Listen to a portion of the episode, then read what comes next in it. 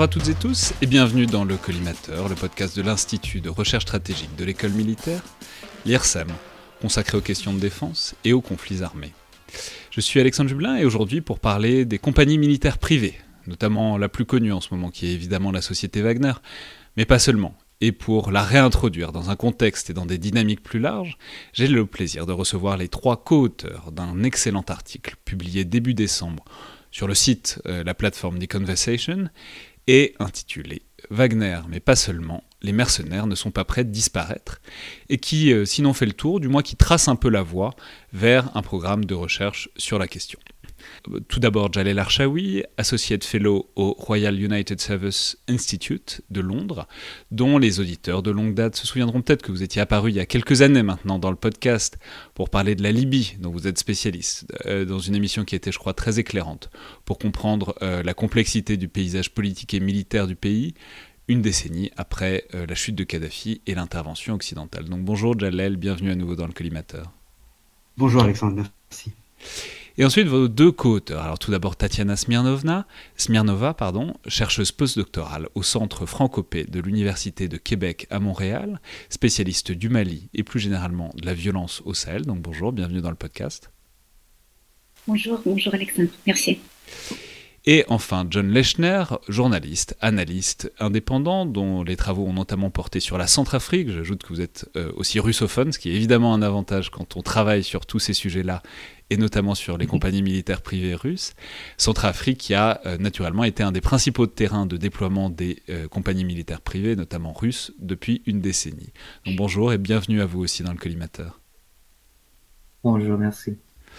Alors, je vais commencer par dire que c'est un sujet que je suis très heureux de pouvoir enfin traiter parce que, euh, contrairement à ce qu'on pourrait penser, c'est en fait étonnamment compliqué, euh, ce que votre article montre très bien, et c'est aussi pour ça qu'il m'a beaucoup plu.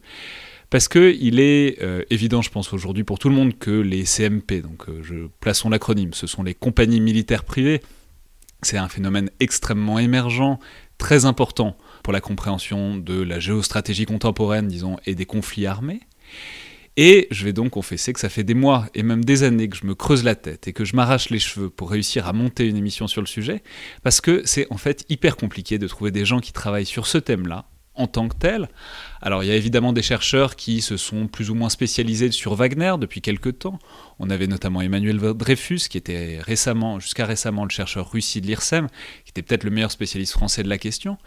Mais euh, Wagner n'épuise évidemment pas le sujet parce que euh, c'est une société qui a de l'importance depuis 5 euh, ans, 10 ans peut-être, alors qu'il faut évidemment replacer le sujet sur le long terme et par exemple poser la question des continuités avec une entreprise, par exemple comme Blackwater dans les années 2000, mais aussi avec les autres compagnies militaires privées d'aujourd'hui. Et donc, ça fait très longtemps que j'ai vraiment du mal à trouver des chercheurs euh, qui soient spécialistes du phénomène en tant que tel. Je vais juste dire, euh, en posant un peu la question, apparemment, c'est quand même un peu travaillé sous l'angle du droit international et de la privatisation de la violence. Euh, c'est la directrice scientifique de l'IRSEM, Julia Grignon, qui me l'a appris. Mais c'est vraiment un angle spécifique sur un phénomène qu'il faut étudier de manière transversale et globale, je crois. Et ce que vous montrez très bien dans l'article, c'est que c'est un sujet qui est actuellement surtout traité par des journalistes, plus que par des universitaires.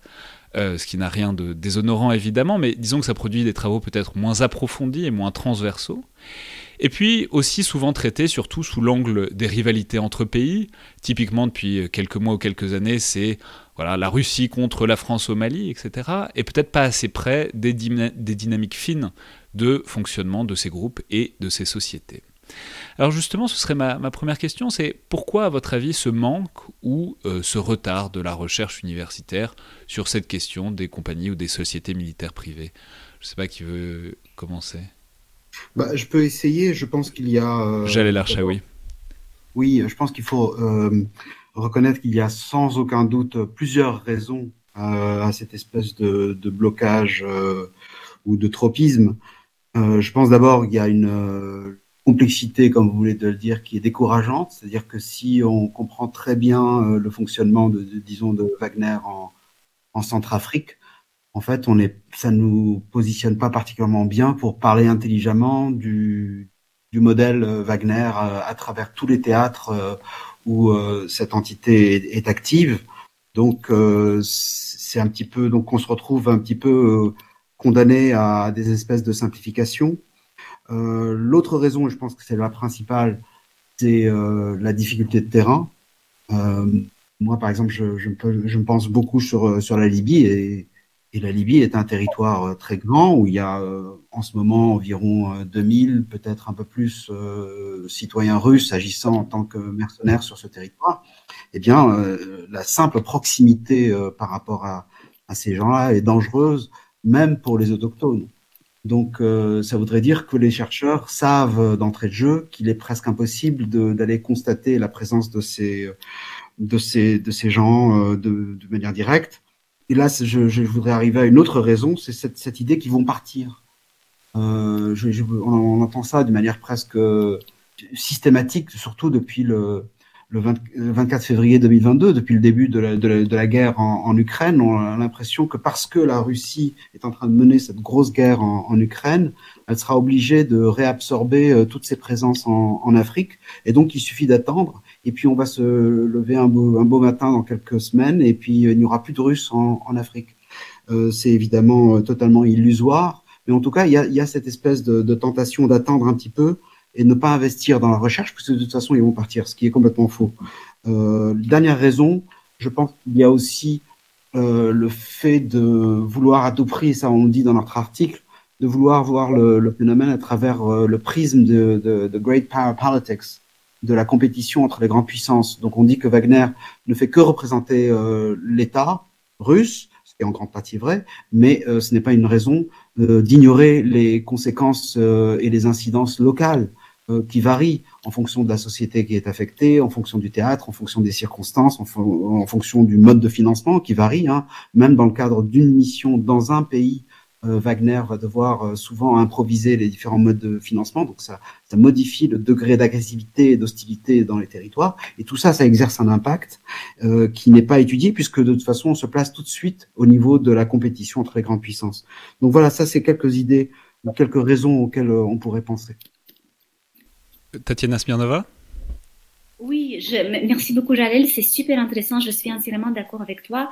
À cela, je pense aussi il faut ajouter aussi un, un peut-être un élément, c'est c'est euh, ce que représente Wagner en lui-même et euh, l'organisation aussi de la communauté de chercheurs qui ont tendance à se focaliser sur un terrain, sur un pays, alors que Wagner c'est quand même une entreprise qui opère dans plusieurs pays et ça aussi ça ça, ça fait partie aussi quelque part des obstacles qui euh, qui empêchent à ce que on a une compréhension un peu globale de la complexité de, de, fonctionnement de, cette entreprise euh, euh, militaire privée. Donc, cet élément-là par rapport à l'organisation de la communauté académique et la vision aussi un peu trop focalisée euh, sur un pays spécifique, alors que Wagner, euh, comme on va voir par la suite, c'est que il, se manifeste d'une façon très différente en fonction du contexte national où il opère et local aussi.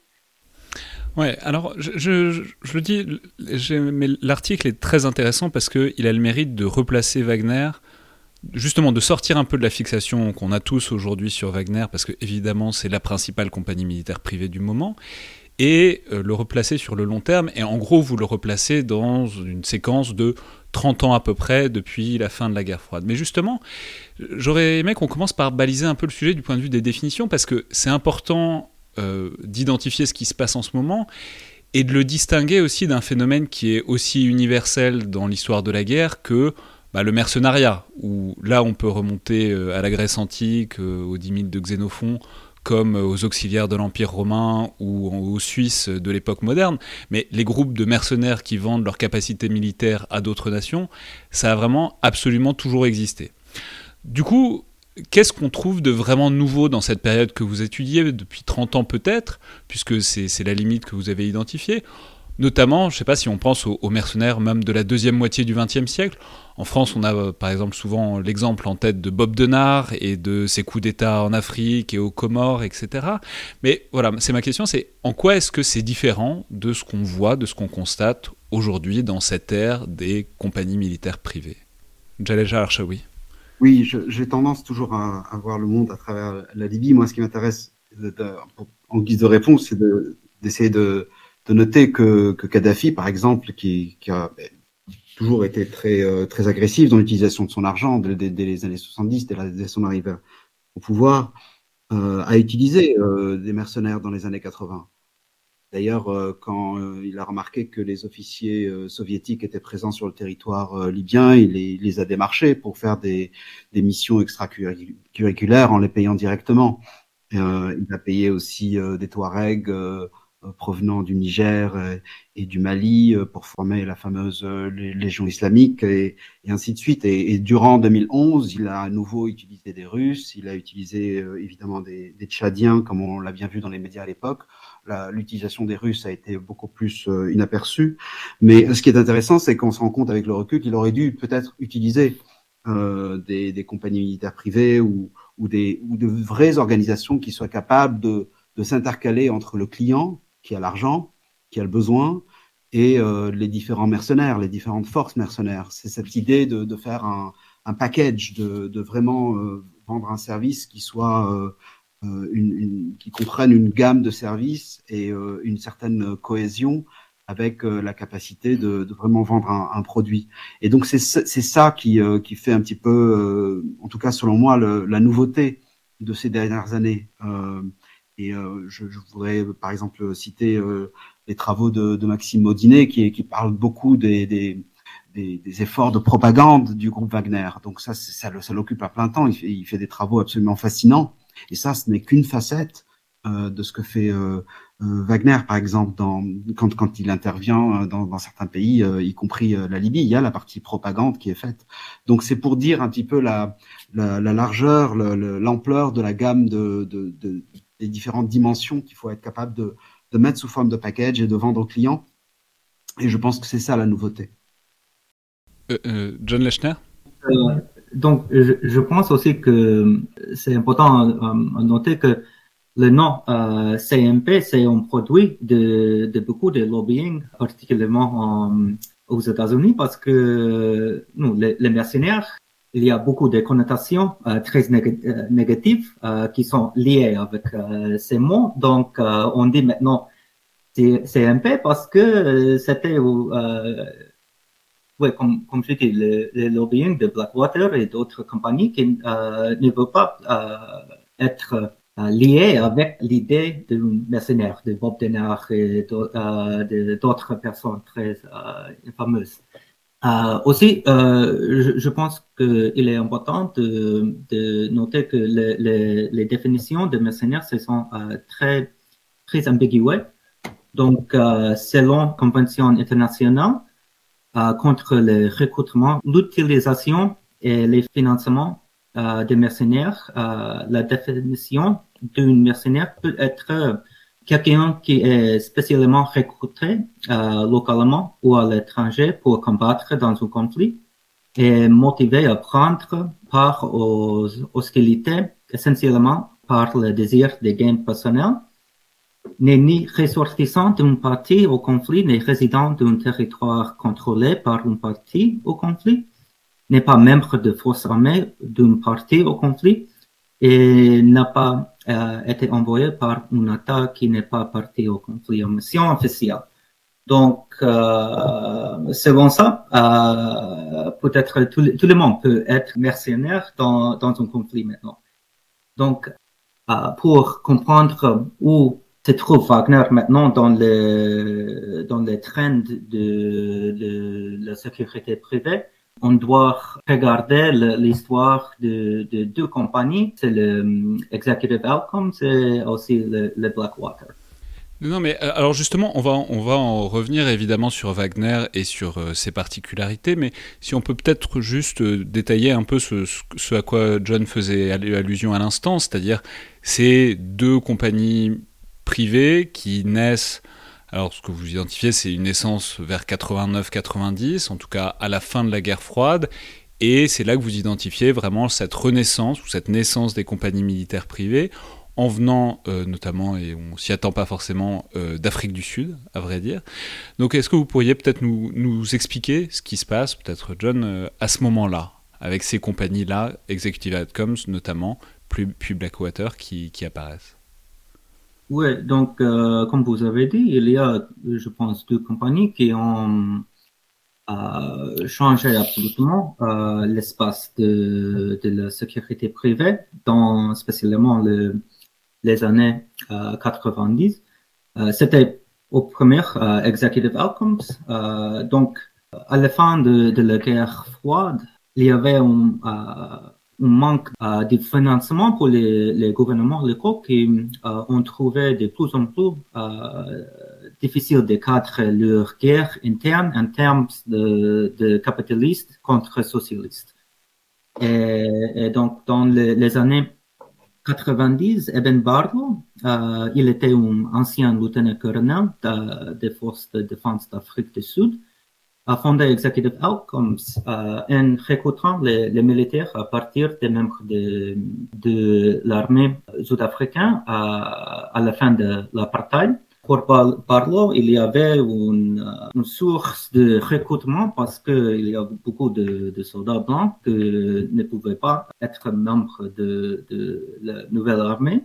Et l'executive outcomes, euh, ils ont combattu dans les, conflits en Angola et dans Sierra Leone. Euh, cependant, le, leur opération a entraîné de, de, cesser les feux euh, dans, deux cas, en Angola et aussi en, euh, dans Sierra Leone. Mais euh, la... ce, qui, est fascinant, c'est que ce que vous indiquez dans, l'article, c'est que il se présente, Eben Barlow, comme un une alternative à ce que l'ONU ne fait pas à l'époque. C'est-à-dire, on sait que c'est une époque où il y a beaucoup de casques bleus dans les Balkans et ailleurs. Et c'est pour le meilleur et pour le pire. On sait que ça n'a pas toujours été des, francs succès, ces opérations, parce que c'était dans des contextes très compliqués. Et ce que vous indiquez, c'est que ça se présente un peu comme une alternative privée et capitaliste à ce que devrait faire euh, l'ONU, en tout cas ce que voudrait faire l'ONU dans certains terrains. Oui, oui, oui. Selon Executive Outcomes, le, le casque bleu n'était pas capable d'apporter le, paix en Angola, en Sierra Leone, euh, et le gouvernement a eu besoin d'avoir une force plus offensive. Dans les deux cas, c'est euh, difficile à, dire que peut-être il a eu raison. Il y a aussi des citations, je pense, dans euh, des officiels dans le UN qui ont dit que oui, c'est vrai que euh, c'est à cause de Executive Outcomes qu'il y avait un euh, cessez-le-feu en Sierra Leone. C'est parce que les, les UN et les, les Executive Outcomes, ils ont euh, différents mandats. Pour euh, les UN, c'est le maintien de la paix. Et pour euh, les mercenaires, comme Executive Outcomes, c'est pour reprendre le, contrôle territoire. Euh, oui, c'est plus, plus facile en quelque sorte d'avoir euh, une attitude plus offensive et moins de scrupules que euh, des casques bleus qui, eux, sont, sont, sont, attachés au maintien de la paix. Et donc, justement, l'étape d'après, en quelque sorte, mais il faut en parler, c'est vraiment important parce que c'est peut-être resté euh, l'exemple absolu des, compagnies militaires privées occidentales et de leur travers potentiel, c'est évidemment la société Blackwater, qui va s'inscrire dans la logique, enfin en tout cas dans le cadre des guerres américaines au Moyen-Orient, en Afghanistan puis en Irak. Donc peut-être, voilà, qu'est-ce que c'est en fait que Blackwater et à quoi est-ce qu'il sert dans ce contexte, disons, des années 2000 de la guerre contre le terrorisme et, des interventions militaires extérieures américaines? Bah, Je vais peut-être euh, essayer. Moi, je, je tendance à... Oui, de, de, ne pas trop réfléchir euh, en fonction du nom Blackwater, parce que je pense que la, la, vraie locomotive dans cette initiative, c'est surtout euh, son fondateur, Eric Prince, euh, qui a dû euh, changer euh, plusieurs fois de d'entité légale pour euh, pour essayer d'échapper à, différents procès ou, ou, scandales auxquels il a été attaché. Et, et moi, donc évidemment, c'est apparu en Irak dans le cadre de l'opération américaine qui a commencé en, mars 2003 je tiens à dire euh, justement que la première guerre euh, du, Golfe avait été aussi euh, euh, marquée par un, grand pas vers la privatisation. C'était euh, Dick Cheney qui était euh, ministre de, la Défense, Defense Secretary en 1990-91. Et là, il ne s'agit pas évidemment de la fonction de combat, mais la logistique, la cantine, l'approvisionnement, tout ça avait été en très grande partie privatisé. Donc on, voit une espèce de continuum vers la privatisation. Et, euh, pour moi, la, guerre en, Irak, évidemment, avait été marquée aussi par un, besoin encore plus accru, puisque c'était un désastre du point de vue américain fallait pouvoir jouer sur les statistiques, il fallait jouer sur la prise, la prise de, de, danger, la prise de risque, et, et, et, là peut-être que je vais laisser John parler, mais pour moi l'expérience d'Eric Prince en Irak, peut-être qu'il a fait de l'argent pendant 2-3 ans, mais ça s'est d'abord soldé par des, des procès dont il n'est pas encore sorti. Donc, euh, je trouve que cette, euh, cette expérience n'a pas été forcément probante euh, à tous les points de vue. Je sais qu'il y a beaucoup de propagande russe qui dit qu'à chaque fois qu'on parle de Wagner, ils disent en fait il y avait eu, Blackwater pour les États-Unis. Moi, je trouve que l'analogie est, est, peu convaincante parce que Blackwater finalement n'est pas une expérience qui a marché autant que cela. Et, et, donc, je ne veux pas trop m'attarder, mais je vais laisser parler John sur, sur l'expérience en Irak. Bah, John Lechner, alors, donc qu'est-ce qu'on peut dire de Blackwater en Irak, de ce qu'il faisait, et puis aussi évidemment de ce qu'on leur a reproché, parce que on l'a dit, c'est ça c'est enfin, c'est devenu le, nom Blackwater, enfin je veux dire c'est devenu une, une, tâche quoi, une sur le bilan notamment américain en Irak. Voilà, pourquoi et comment ça s'est passé? Oui, donc euh, je pense que je l'ai euh, déjà expliqué très très bien euh, un peu de l'histoire. Je peux euh, ajouter seulement peut-être que les, les Blackwater, leur mandat au premier était la protection des officiels américains dans l'ambassade en Irak et, et d'autres personnes importantes euh, pour l'occupation. Et pourquoi est-il devenu très important pour toutes les opérations euh, avec les autres euh, CMP américains, je, je pense que c'était bien sûr le, produit de la guerre mondiale contre le terrorisme. Après la, la guerre, les effectifs des, des, compagnies militaires privées dépassaient ceux des troupes américaines en Irak. Et ça, c'est important parce que c'est pour baiser les coûts, bien sûr.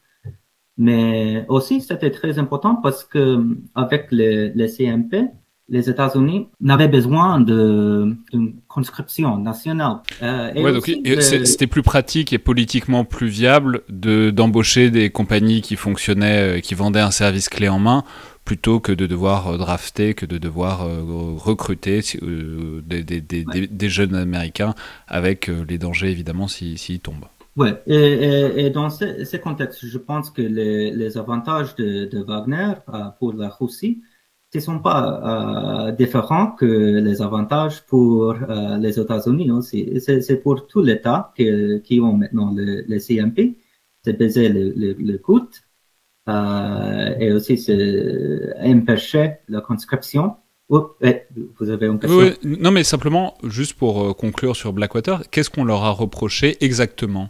Quel, est, quel, était le problème? Pourquoi est-ce que c'est resté à ce point-là dans la mémoire euh, comme euh, un échec, en tout cas politique? Parce que, bien, bien sûr, Blackwater n'était pas une compagnie comme les Executive Outcomes où ils ont eu un mandat offensif, où ils ont remplacé les militaires pour les opérations ils ont eu le mandat seulement pour la protection euh, des officiels.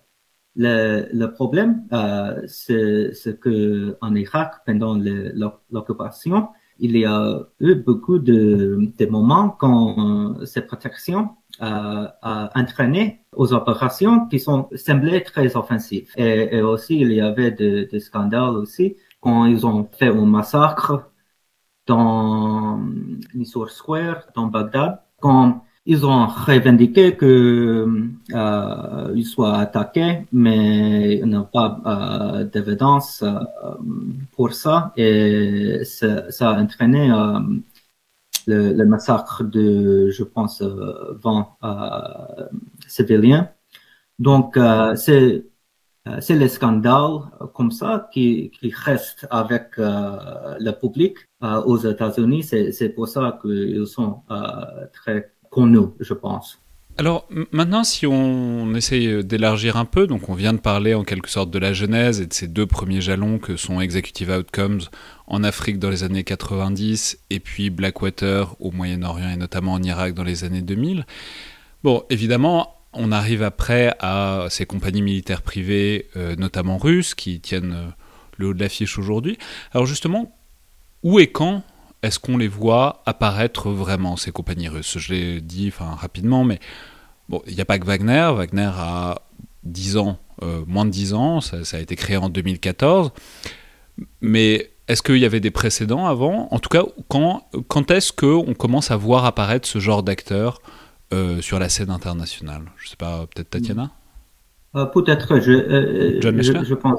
Il y a une connexion très intéressante, je pense, entre les trois euh, compagnies. Euh, nous, on sait que le, militaire russe regardait tout le développement qui s'est passé dans, avec les Américains en Irak et en Afghanistan. Il, veut toujours examiner, copier, mais aussi, selon les journalistes, l'idée de, Wagner et à après une présentation de, de Eben Barlow aux Russes à Saint-Pétersbourg en 2010 je ne sais pas exactement ce qu'il euh, a présenté aux officiels russes, mais on sait que peut-être l'idée d'une SMP euh, est apparue avec euh, sa présentation. Donc, on peut dire que euh, les Wagner, euh, et peut-être on peut après discuter les particularités, mais on peut dire que l'idée de, de, Wagner, c'est apparu de euh, les trains de Blackwater et aussi Executive Outcomes. On a les le preuves pour ça. Peut-être Tatiana euh, peut expliquer un peu de euh, les CMP russes. Euh. Oui, bah justement, Tatiana, est-ce que vous pourriez nous détailler peut-être euh, cette apparition et puis cette montée en importance de, des CMP russes? C'est un peu compliqué aussi de, de, de le détailler parce qu'il y a beaucoup de beaucoup d'explications, beaucoup d'investigations qui ont été faites euh, par rapport à l'émergence de, de, de leur lien avec euh, le GRU, euh, etc., en tant que projet de renseignement russe ou pas. le GRU, je vais rappeler, c'est le renseignement militaire russe, c'est les, voilà, c'est les, services de renseignement et d'action extérieure aussi. C'est ça, militaire, ouais. Euh, donc en fait, on, on, ne sait pas toujours euh, exactement euh, le lien, le lien direct ou pas avec euh, le, le GRU, avec le GRU. Il y a énormément de, comme je dis, il y a eu des investigations, notamment aujourd'hui dans le cadre de la guerre en Ukraine. Vous vous souvenez, en fait, il y a eu beaucoup de, en fait, Prigogine, il est venu recruter dans les prisons en, en Russie pour combattre dans les rangs de Wagner en, Ukraine. il y a des prisonniers maintenant de Wagner qui, qui produisent des récits sur les liens, sur les origines de, de Wagner, euh, comment ils étaient recrutés euh, au tout départ, mais ça reste encore euh, très peu d'éléments, on a très peu d'éléments encore par rapport aux origines de Wagner et de ses liens avec les renseignements militaires russes. Mais alors prenons-le de l'extérieur, quand est-ce qu'on les voit apparaître euh, sur le terrain, sur différents terrains, alors notamment en Afrique, peut-être Jalel, on peut dire qu'on voit apparaître ces CMP, euh, notamment Wagner, mais pas que Wagner euh, en Libye à un moment. Voilà, quels sont en quelque sorte les premiers signes que ça devient des acteurs, disons, d'importance? Ce qui est intéressant en Libye, c'est que les premières apparitions sur le terrain ont d'abord été justement le, le GRU lui-même des petites missions extrêmement ponctuelles, des, des tentatives de, de faciliter euh, certaines tâches pour euh, le, la coalition du maréchal Haftar euh, à l'est. Donc là, on est en 2014-2015. à partir de 2016, il y a des sociétés russes privées, mais qui ne sont pas Wagner, qui s'occupent simplement de, de, tâches de sécurité, de déminage, de surveillance euh, formation. Et euh, l'apparition de Wagner se fait, euh, disons, à partir de, du mois de juin 2018. Vous voyez, c'est extrêmement graduel. Et, et, et, donc, donc l'apparition de, de, Wagner en, en, en Ukraine est, est clairement antérieure. Et ce qui est totalement fascinant par rapport à ce que disait Tatiana sur cette difficulté, la difficulté est d'autant plus grande en, en Libye que jusqu'à ce jour, euh, il n'y a absolument aucune voix euh, russe, c'est-à-dire associée à, l'État euh, russe, qui serait en, position d'admettre la présence de personnel armé russe en, Libye. Donc ça reste complètement nié, ce n'est pas plausible, ce n'est pas de la plausible deniability, puisque ce n'est pas possible de, de, le nier, mais c'est d'un point de vue idéologique, il est intéressant de constater que le Kremlin continue à nier cette présence. Euh, mais en, en, tout cas, c'est fait d'une manière extrêmement graduelle. Et, euh, et, et encore l'autre caractéristique qui fait un peu l'unicité du cas euh, c'est que euh, il n'y a pas, évidemment, a fortiori, de présence de l'État russe. Euh, il y a quand même à peu près quelques centaines euh, d'officiers russes de, de l'armée, des forces armées. Il y a aussi des avions qui sont traçables et identifiables. Mais ce qui est, mais par contre, le, degré d'autonomie de Wagner en, Libye est assez, assez grand. Ce n'est pas du tout comparable à la situation syrienne où, Wagner ne, ne, ne constitue qu'un complément à une, intervention tout à fait franche et, officielle et visible de la part euh, des forces armées russes. Justement, est-ce qu'on peut peut-être replacer tout ça un peu plus dans le contexte russe de ces années-là? Parce que évidemment, faut dire que c'est aussi le moment de la guerre en Ukraine, enfin des débuts de ce conflit en Ukraine, de l'invasion de la Crimée, où on sait que Wagner, alors Wagner, pas Wagner, mais en tout cas des personnels russes euh, qui se veulent peu identifiables, mais dont on s'aperçoit quand même qu'ils sont quand même assez russes et euh, plus ou moins proche de l'armée, mais pas vraiment à l'intérieur. Donc, disons-le, euh, des personnels à un statut similaire à ce qu'on verra pour Wagner. Voilà, dans quelle mesure est-ce que tout ça part de l'Ukraine? Dans quelle mesure est-ce que l'Ukraine est le laboratoire euh, de tout ça? Et aussi comment est-ce que ça se déploie après dans d'autres théâtres, puisque évidemment, euh, Jalel l'a dit à l'instant, mais selon les théâtres, selon les lieux, le Wagner, ou en tout cas les disons, des forces assimilables à Wagner, comparables à Wagner, euh, ont évidemment euh, un statut et des modes d'action assez variables. Je sais pas, euh, peut-être Tatiana? Oui, tout à fait. C'est-à-dire, je ne sais pas de quel point on peut dire que l'Ukraine, donc 2014, et l'annexion de la c'était le moment de laboratoire de processus. Et en fait, ici, il faut dire que c'était le début aussi des opérations militaires à, à, Donbass, aussi, 2014, et où il y avait aussi des, des, des, des gens, en fait, qu'on peut associer au groupe militaire euh, privé en Saint-Russe. Et par la suite, en fait, je pense qu'il faut parler aussi de la Syrie et puis euh, euh, les déploiements a, sur le continent en Afrique, donc euh, de, de Saint-Russe dans les différents théâtres d'opération, donc euh, en Libye, Soudan, Mozambique, RCA et Mali, tout dernièrement. Et puis avec on, a, on continue à soupçonner aussi le, euh, maintenant avec tout ce qui se passe au Burkina Faso aussi, on continue à, à penser, à réfléchir à est-ce qu'il n'y a pas la main de Wagner euh, dans, dans, tout ce qui se passe tout maintenant là au Burkina Faso? Tout ça, c'est juste pour dire que on constate que cette compagnie militaire, elle est en train de se déployer, elle est en processus perpétuel euh, des apprentissages et d'adaptabilité à de nouveaux contextes. Et je pense que cette euh, flexibilité euh, et adaptabilité de, Wagner qui, est souvent omis de, des zones d'analyse, de l'angle de compréhension de, de, tout ce que présente Wagner en tant que tel. Alors, d'une manière plus générale, Jalel y a fait référence, mais il y a Wagner, il n'y a pas que Wagner. D'ailleurs, on peut rappeler que Wagner, jusqu'à très récemment, c'était rien. Enfin, ou en tout cas, c'était une désignation depuis l'extérieur, mais il n'y avait pas d'existence légale euh, de Wagner en Russie. Enfin, il n'y avait pas une société Wagner qui éditait des fiches de paye et qui avait euh, des listes de recrutement. Bon, maintenant, il semble que ça ait un peu évolué. Mais justement, est-ce qu'on peut peut-être dresser un panorama un peu plus large? Est-ce est-ce qu'il y a des équivalents de Wagner?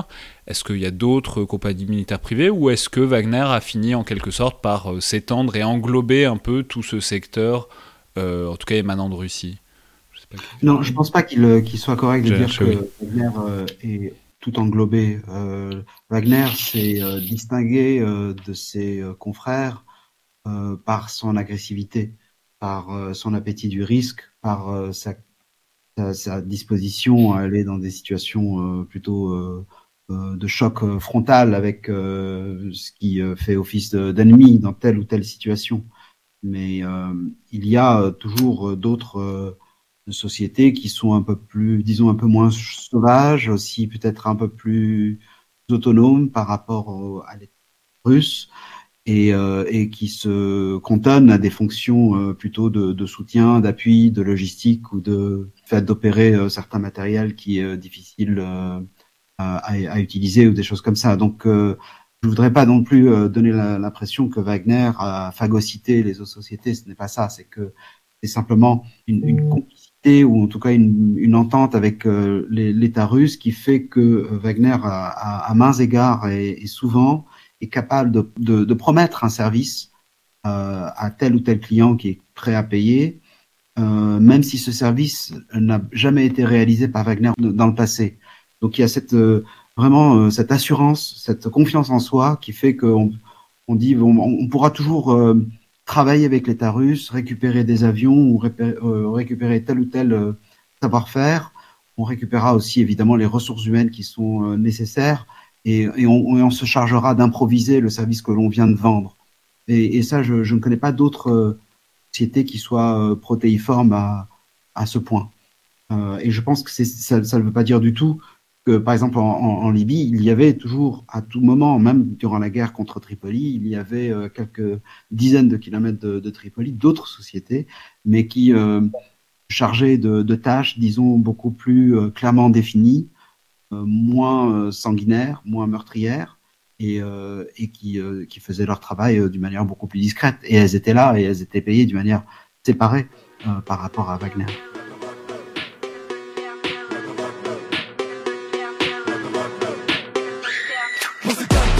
Стали краткий ливень Это Вагнер, небо затянуло дыма Выступаем как симфонию вальки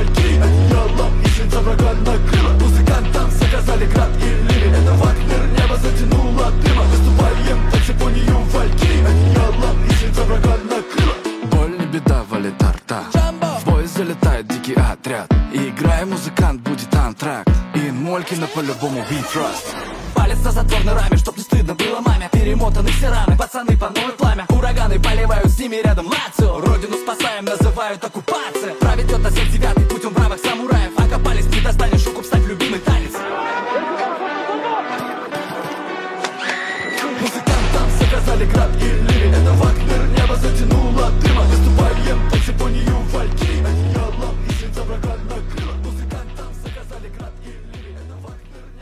qu'on pourrait prendre la chose de l'autre côté. Donc là, on comprend à peu près comment ça se structure, quelles sont les ressources de Wagner, comment ils ont aussi fait leur succès par une proximité réelle avec euh, l'État russe et avec euh, les ressources que ça peut leur fournir.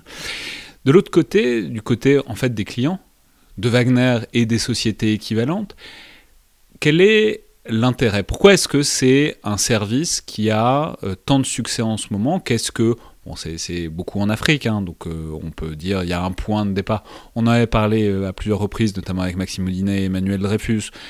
tout ça part beaucoup de, la RCA aussi, euh, donc de la République centrafricaine, de, vers 2013, 2014, 2015, etc. Mais même aujourd'hui, avec tous ces champs que vous avez, vous avez cités, Tatiana, voilà, tous ces pays qu'est-ce qu'ils trouvent, qu'est-ce qu'ils cherchent même en faisant appel à Wagner et par-delà euh, aussi évidemment à l'État russe C'est difficile à dire parce que euh, ouais, je, je, pense que comme euh, Tatiana et Jalil ont expliqué, l'organisation est très fluide. Elle a changé beaucoup des années aux premières 2014 en Ukraine euh, vers aujourd'hui jusqu'à aujourd'hui. Le Wagner maintenant en, en Ukraine, c'est très différent euh, aux premières. Qu'est-ce qui, est, qu'est-ce qui est différent justement? Parce que c'est vrai que de l'extérieur, c'était Wagner à l'époque, c'est encore Wagner aujourd'hui. Alors évidemment, la guerre est pas la même, mais que, sont les, quelle est la différence dans les prestations qui rendent euh, simplement? Je, je, je, pense de, de Wagner, de, de cette organisation, comme un réseau des gens avec lesquels les, euh, les, euh, liens avec l'État sont compliqués. Ils changent toujours aussi. Euh, donc, les, les, relations entre Wagner et l'État euh, se changent. Ça dépend du pays où ils sont. Pour euh, l'État euh, ukrainien, c'est bien sûr très important. On l'a vu avec la guerre. Donc, dans ce cas, je pense que Wagner peut travailler très proche avec l'État mais dans, euh, par exemple, Centrafrique, euh, les intérêts de, de l'État euh, de Moscou ne sont pas très, très grands. Donc, et, je pense que on voit le, le Wagner opère euh, très indépendant. Donc, euh, c'est pour ça que je, je pense qu'on peut comparer le Wagner un peu avec le Blackwater et le Executive Outcomes parce que les, les opérations de, de Blackwater, comment euh, financé, c'est les contrats avec un gouvernement. Donc, ils, ont essayé de s'intégrer avec le, gouvernement des États-Unis parce que s'ils ils sont très bien intégrés, c'est-à-dire qu'ils peuvent euh, recevoir plus en plus euh, contrats du, gouvernement.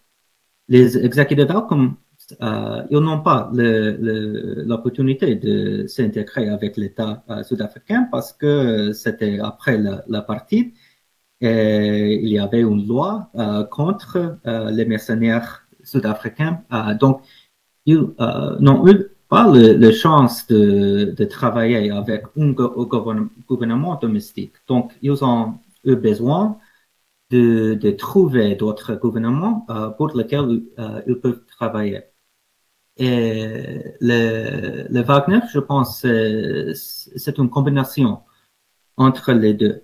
Ils ont la flexibilité peut-être de recevoir contrat du gouvernement russe en Ukraine, en Syrie, etc., où l'État a grand intérêt dans, dans le conflit, mais ils ont aussi l'opportunité de se contracter avec euh, les gouvernements indépendants euh, locaux comme le RCA. Juste, Juste, je vais ajouter, ça c'est un, un schéma que, qui est présent dans votre article, qui est intéressant parce que tout le monde peut y réfléchir. C'est un schéma que vous citez, donc euh, émanant de, de Sean McFate, qui en 2014 fait un livre où il divise en gros deux, deux catégories de compagnies militaires privées. D'une part, les sociétés mercenaires, c'est-à-dire qui vraiment opèrent de manière indépendante et qui essayent de vivre sur le pays, de se rentabiliser en, vraiment localement et de l'autre côté, les entrepreneurs militaires qui, eux, rendent des services à une armée puissante, un État puissant. Et là où c'est intéressant, c'est que, effectivement, ce que vous soulignez, c'est que Wagner, par son caractère multiforme, protéiforme, pourrait euh, en fait casser un peu cette division qu'on avait pendant longtemps, c'est-à-dire être à la fois dans certains endroits, typiquement en Afrique, une société mercenaire, et être dans d'autres, typiquement en Ukraine, un entrepreneur militaire. Et c'est le côté flou, c'est le côté protéiforme de Wagner qui lui permet un peu de jouer sur ces deux tableaux qui pendant longtemps, euh, en tout cas que pendant longtemps, on pouvait essayer de séparer. Je ne sais pas si Tatiana, vous voulez ajouter quelque chose sur justement cette présence de, Wagner en, Afrique et sur les intérêts locaux euh, qui trouvent euh, les, gouvernements de leur faire appel, alors que ce soit en République centrafricaine après 2013 ou de manière plus contemporaine, euh, qui au Mali, qui au Burkina Faso aujourd'hui. Je pense qu'il y a aussi, si on va revenir par rapport à ce que disaient Jaune et Jalel, euh, si on fait cette parallèle-là avec les années 90 aussi, c'est quelque part l'attrait de, le recours à, à cette force, c'est aussi dans la quête d'alternative à quelque chose qui était en place et qui était dysfonctionnel. Euh, ou bien qui était pensé comme dysfonctionnel, qui est perçu comme dysfonctionnel comme on voit en fait, c'est-à-dire que l'engagement de, de la Russie à RCA et au Mali, euh, spécifiquement, il se fait sur le fond de retrait de forces euh, françaises euh, du terrain. Euh, donc ça s'est passé sur le, dans le cadre du processus de retrait de Barkhane et de Takuba et en Centrafrique aussi, c'était euh, en parallèle quelque part après le retrait de forces françaises de l'opération Sangaris je pense que c'est assez compliqué en fait lorsqu'on parle de, de l'attrait, de raison de cet attrait euh, pour Wagner, c'est, c'est, c'est vraiment dans cette quête d'alternative à quelque chose qui n'a pas, qui n'a pas marché. Aussi dans une certaine fatigue quelque part des sociétés donc euh, de, au Sahel notamment de la présence euh, occidentale. Et la Russie, elle exploite, euh, la Russie, on peut le dire la Russie comme ça, elle exploite, elle exploite ça parce qu'elle se présente en tant que partenaire euh, capable de, entre guillemets, de sauver euh, les pays-là de, de cette pression qui est perçue comme pression néocoloniale euh, menée par l'Occident. Ouais, alors là on parle beaucoup de Wagner et c'est bien normal parce que c'est l'acteur important du moment, mais on peut préciser, enfin de Wagner et de la Russie, on peut préciser que des sociétés, enfin des compagnies militaires privées, il n'y en a pas que des Russes, et notamment faut peut-être dire un mot d'une compagnie, enfin peut-être que vous voudrez en citer d'autres, mais il y en a une qui est extrêmement importante et dont on parle pas du tout assez, c'est euh, la compagnie turque qui s'appelle Sadat, qui notamment est tout à fait présente en Libye, depuis assez longtemps, en embauchant notamment des mercenaires syriens, mais pas que. Alors, qu'est-ce qu'on peut dire, en quelque sorte, de Sadat, euh, d'une part, mais aussi d'une manière plus générale de ces autres acteurs, de ces autres compagnies militaires privées non russes et qui ont en fait euh, des actions, enfin peuvent proposer des prestations par moment et par endroit assez proches de ce que peut proposer Wagner. Peut-être euh, Jalal? Oui, c'est vrai que vous avez raison d'ouvrir un peu la conversation sur euh, d'autres nationalités, d'autres euh, formes de, propositions de services. Euh, cette société Sadat a, a été active euh, en, Libye depuis 2012, je tiens à le rappeler. Elle a permis de, de former, donc c'était par son biais que l'État turc a permis de former certains rebelles libyens dès le lendemain de, de l'intervention en, en, en 2011.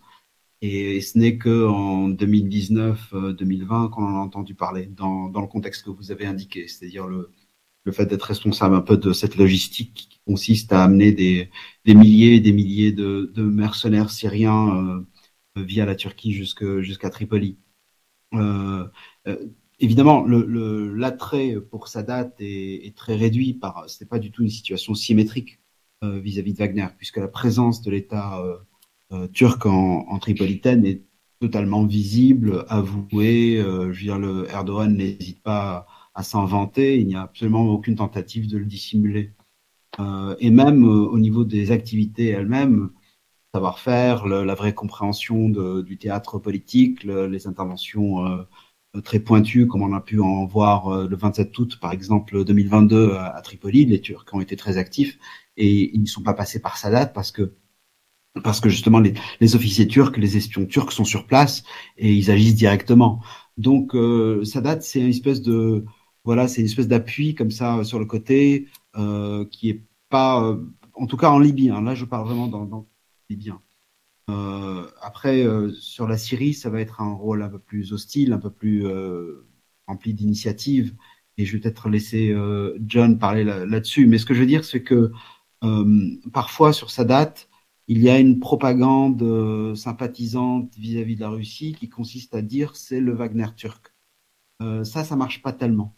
Euh, ça marche pas tellement quand on regarde les faits. Il y a une attitude un peu plus complaisante, un peu plus molle et un peu plus euh, cantonnée à des, tâches, euh, disons, de facilitation logistique ou de, formation, parfois administrative. Mais je veux dire, si demain la, Libye brûle à nouveau, et c'est possible, les Turcs ne vont pas passer par Sadat, même si Sadat est fait l'objet d'un contrat, même si Sadat est présent euh, à, à, Tripoli. Et alors que, alors que le niveau de confiance euh, et de complicité entre l'État russe et, et, Wagner est beaucoup plus grand et, et, et la capacité à projeter d'une manière létale est aussi beaucoup plus grande. John, peut-être sur euh, Sadat donc euh, en Libye et ailleurs, et puis aussi peut-être s'il y a d'autres acteurs auxquels on pense pas forcément immédiatement, pas comparables à Wagner, puisqu'on a compris qu'il n'y avait pas beaucoup qui étaient comparables à Wagner, mais en tout cas d'autres compagnies militaires privées qui sont dignes d'être euh, notées peut-être de garder un œil dessus pour voir comment elles vont évoluer à la lumière de disons, des, des, évolutions et des dynamiques contemporaines. Ouais.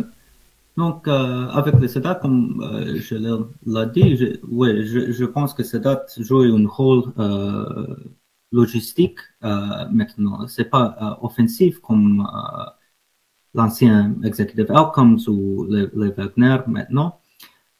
mais bien sûr, les, les logistiques, logistique de transfert de, de mercenaires syriens semble peut-être comme Wagner dans un conflit, mais mais comme ouais, Jalal a dit, je, je ne pense pas que euh, le Sedat est comparable maintenant à Wagner, mais peut-être, euh, comme euh, on l'a dit dans l'article, je, pense que même s'il n'a pas maintenant société privée comme Wagner, ils ont créé l'espace pour d'autres dans l'avenir. Et, je pense que il y a des, gouvernements, des pays qui, dans le, le, le système euh, des gouvernances, de, les systèmes des élites peuvent laisser faire une, société privée comme Wagner dans l'avenir. Donc euh, la Turquie, c'est une.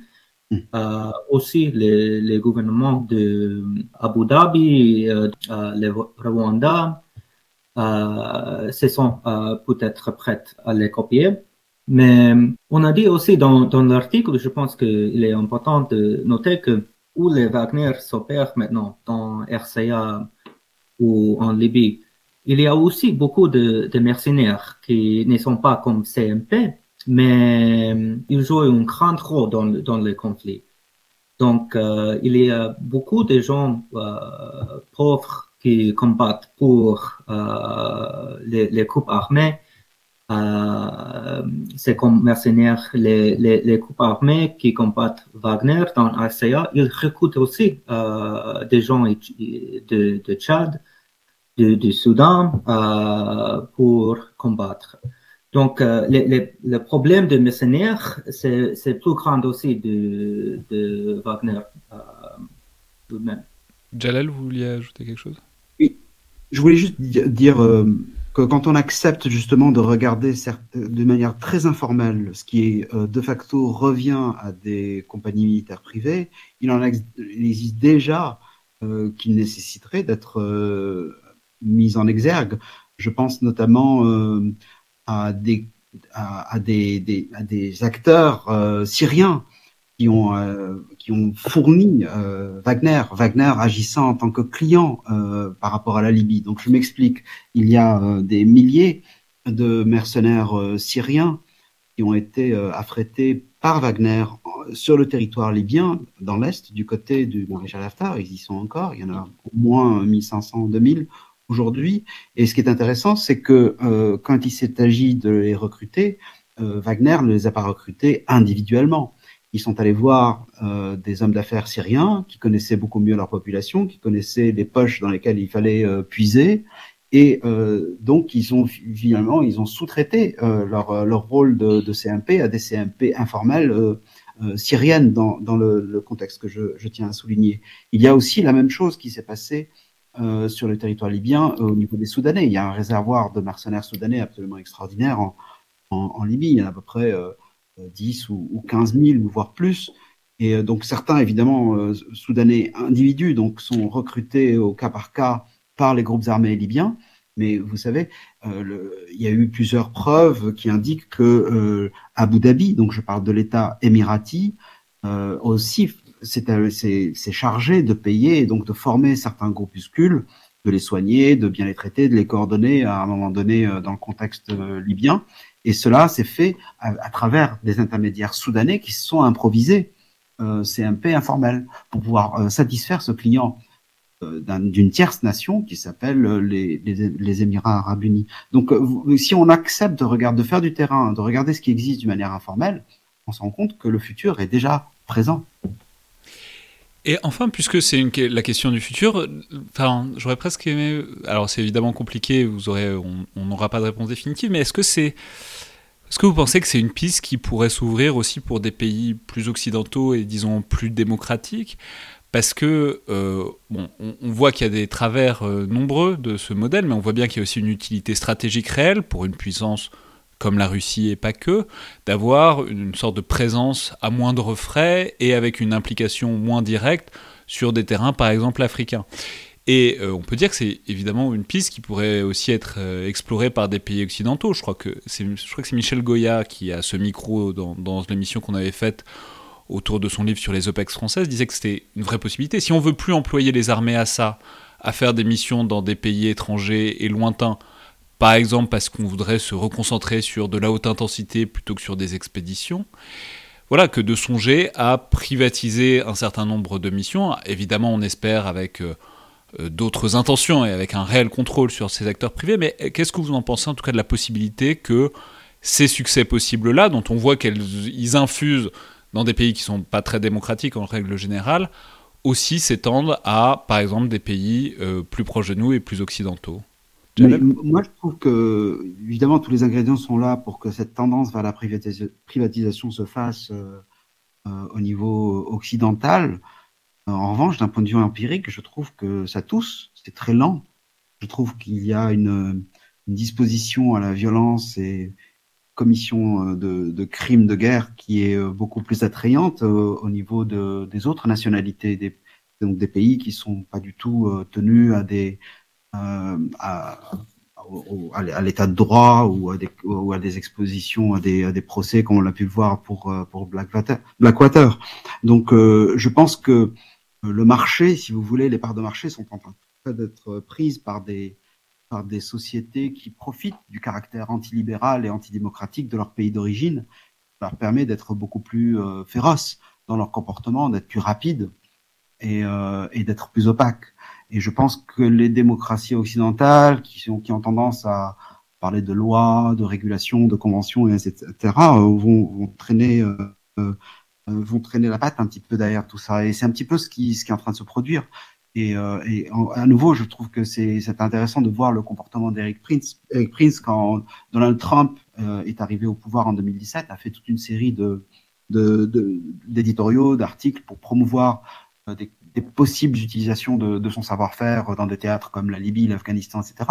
Mais rien ne s'est fait parce que euh, il s'attendait à une, à une dégradation de l'état de droit aux États-Unis euh, beaucoup plus rapide que ce qui a été le cas euh, sous Donald Trump. Alors peut-être que si Donald Trump revient, il attaque à nouveau l'état de droit comme il aurait peut-être dû le faire en 2017. Cette fois-ci, il sera peut-être féroce s'il gagne la présidence. Hein, mais, mais je pense qu'il y a une contradiction entre le succès de groupes comme euh, les, donc le, le, groupe russe euh, typiquement et cette notion de, de démocratie à l'occidental. Je pense qu'il y a une incompatibilité qui explique un petit peu le retard que l'on peut constater d'un point de vue empirique.